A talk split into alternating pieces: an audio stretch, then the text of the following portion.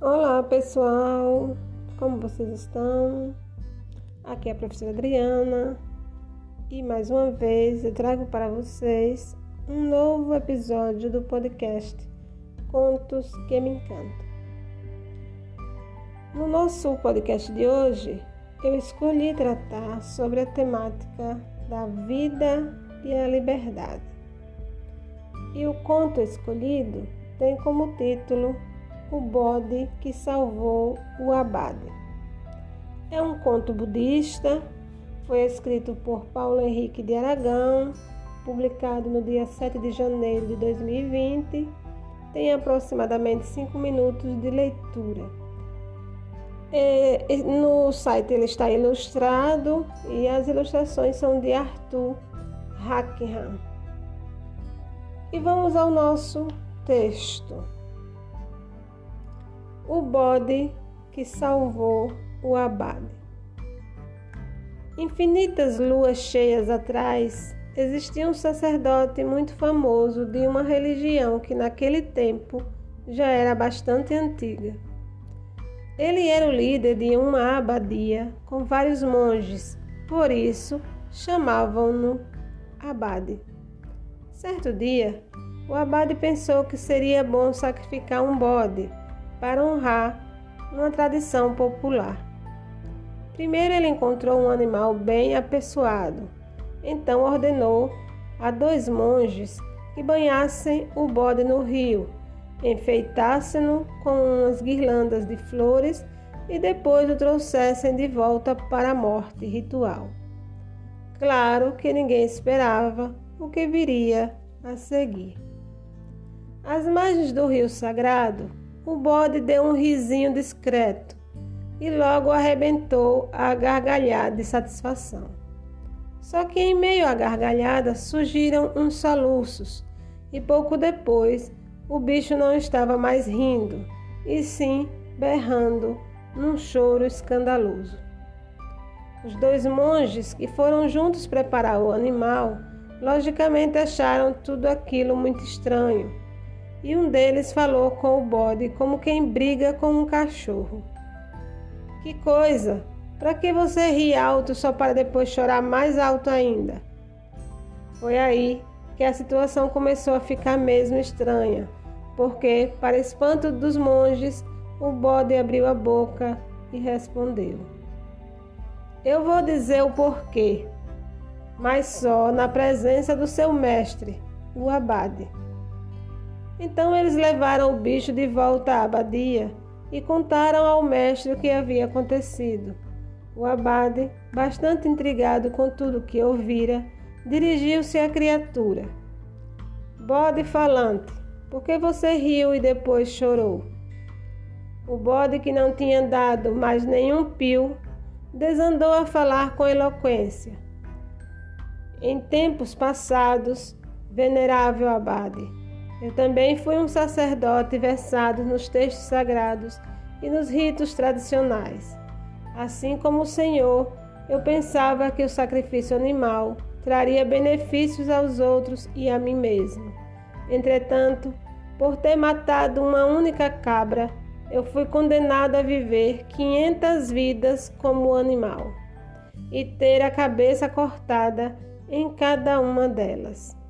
Isso já aconteceu comigo 499 vezes, e esta manhã, ao ser preparado para o sacrifício, foi por contentamento que eu gargalhei com tanta vontade, porque hoje é meu último dia de bode. O bicho se aproximou um pouco mais do mestre e continuou. Por outro lado, eu percebi que o Senhor, como punição por me matar, também seria sentenciado a 500 decapitações como bode. Venerável abade, foi por compaixão que eu caí em prantos, como se não houvesse amanhã, porque para o Senhor não haverá.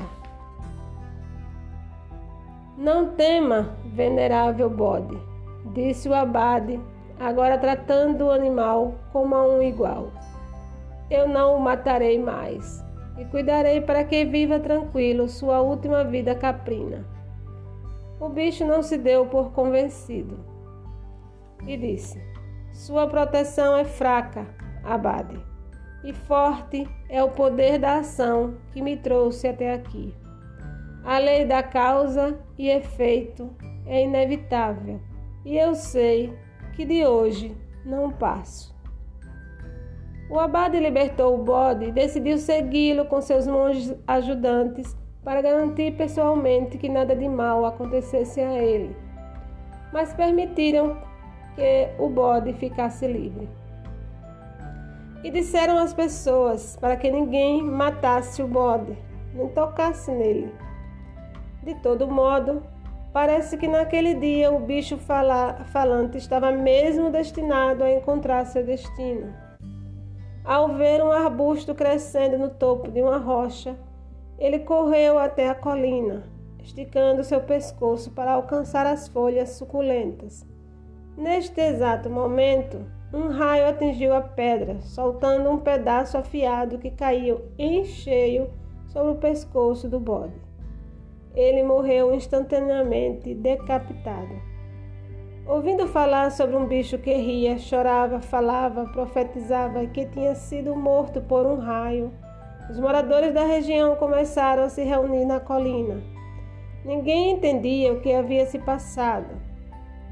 Foi quando aconteceu a coisa mais miraculosa de todas. A espiritualidade da floresta surgiu em forma humana, andando gentilmente. Ela dobrou as pernas, sentou-se flutuando no ar e explicou tudo para a multidão maravilhada. Amigos, vocês sabem que todos os seres nascem, muitos sofrem, alguns envelhecem e nenhum escapa à morte. E que todos os seres são iguais em preferir viver e não morrer. Todos moveram a cabeça afirmando que sabiam, e ela prosseguiu com delicadeza. Pois saibam também que acabar com uma vida gera apenas sofrimento ao próprio matador, tanto agora quanto em incontáveis renascimentos futuros. Façam um favor a si mesmos, ofereçam sempre o que gostariam de receber. O abade, que estava junto aos monges preparando o funeral do bode, ainda disse com humildade: Sou um homem que estuda muito, mas era ignorante quanto às causas e efeitos. Finalmente percebi que qualquer uma de nossas ações, sejam boas ou más, retornarão como uma reação de igual tamanho. Quase fui condenado a inúmeras vidas de sofrimento mas presenciei a maior lucidez humana em um simples animal. Hoje eu fui salvo por um venerável bode, completou o abade. Uma semente foi plantada no coração das pessoas e todo mundo que ouviu a espiritualidade da floresta passou a considerar a matança de animais como algo a ser abolido. Para lembrarem desse dia, passaram a recitar os versos. Se todos conhecessem a sentença, jamais retirariam qualquer vida. Quem mata, fere sua própria existência. Essa história passou a ser contada em aulas budistas para os discípulos. E um dia o próprio Buda terminou uma aula dizendo: Naqueles tempos eu era a espiritualidade da floresta. Bem, pessoal, o nosso conto se encerra por aqui. Ele é chamado conto budista, mas ao mesmo tempo a gente percebe elementos de uma fábula, né? E a gente sabe que a finalidade dele, na verdade, é ilustrar a, a nossa reflexão de hoje sobre a vida e a liberdade. Nós temos é, o direito a viver e temos uma certa liberdade de escolher como viver. Mas muitas vezes a gente comete é, ou melhor, faz escolhas indevidas e paga por elas o resto da nossa existência. Haja vista que a gente não nasce apenas uma vez, segundo os ensinamentos budistas, né? Então, pode acontecer de que a gente tenha que arcar com as consequências dos nossos atos em uma vida, nas vidas futuras que venha a viver. Essa história sobre o, o bode que salvou Abade nos faz perceber algumas coisas muito importantes. A primeira delas é que alguns fatos são imutáveis, como é o caso da morte. Todos os seres nascem, vivem e morrem. Alguns com algumas alterações do percurso de vida, se reproduzem, tem, é, deixam né, para a posteridade alguma semente. Outros nem essa chance têm e partem antes mesmo dessa fase. No entanto, todos passarão pelas três fases principais, que é nascer, existir e morrer. Quanto dura a fase do existir é de cada um, né? é a bênção que ele recebe quando nasce. Mas o que fazer nesse período da existência? Né? E esse conto nos faz perceber que um, uma das ações que a gente deve sempre é, primar por realizar é fazer aos outros aquilo que gostaria que fizessem com a gente.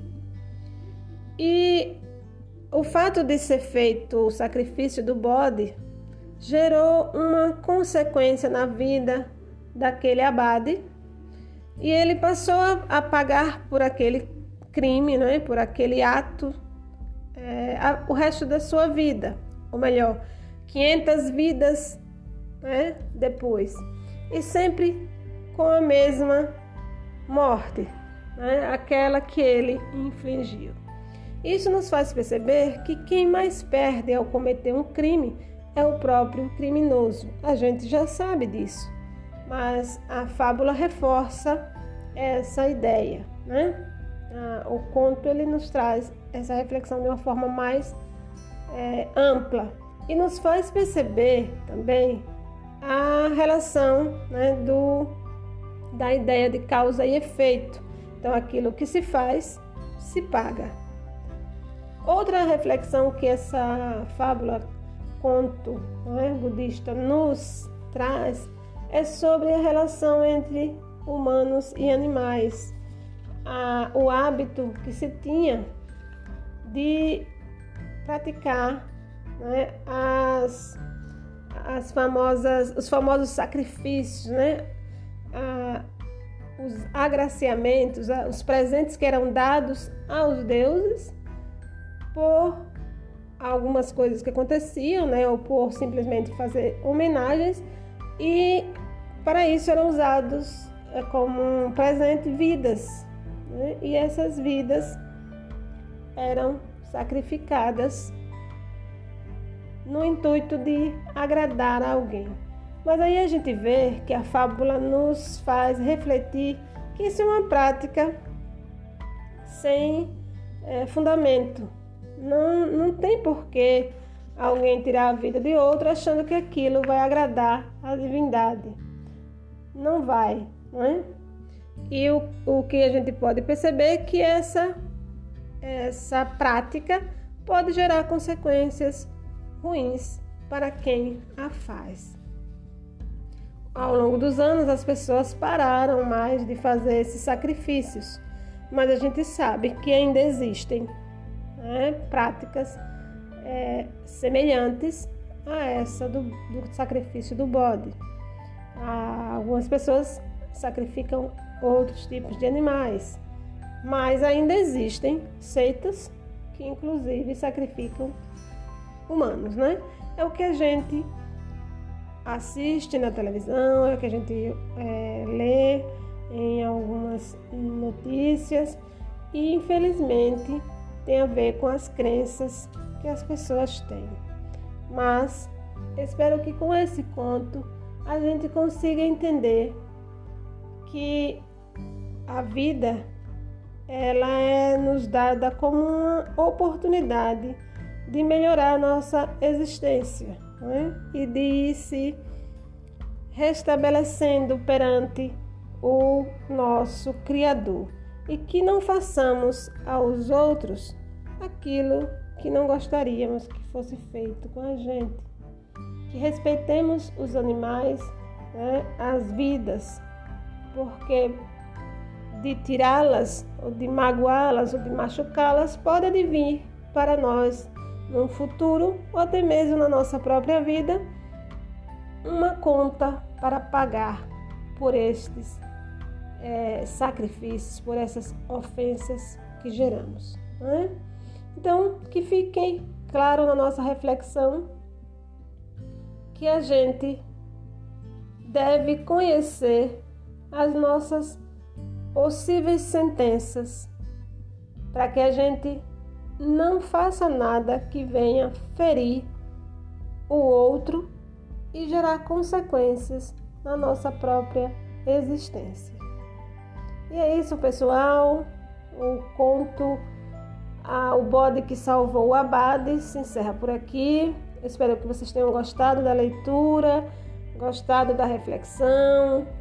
E quem quiser, tiver interesse, é só entrar no site de, de Paulo Henrique de Aragão.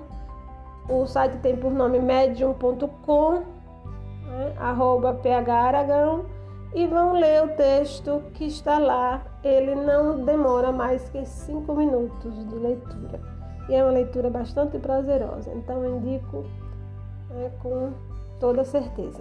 E quero agradecer a todos que estejam por aqui com esse é, episódio né, 29 do nosso podcast. E se gostarem, compartilhem, que eu fico muito grata. Tchau, até a próxima semana, se Deus quiser.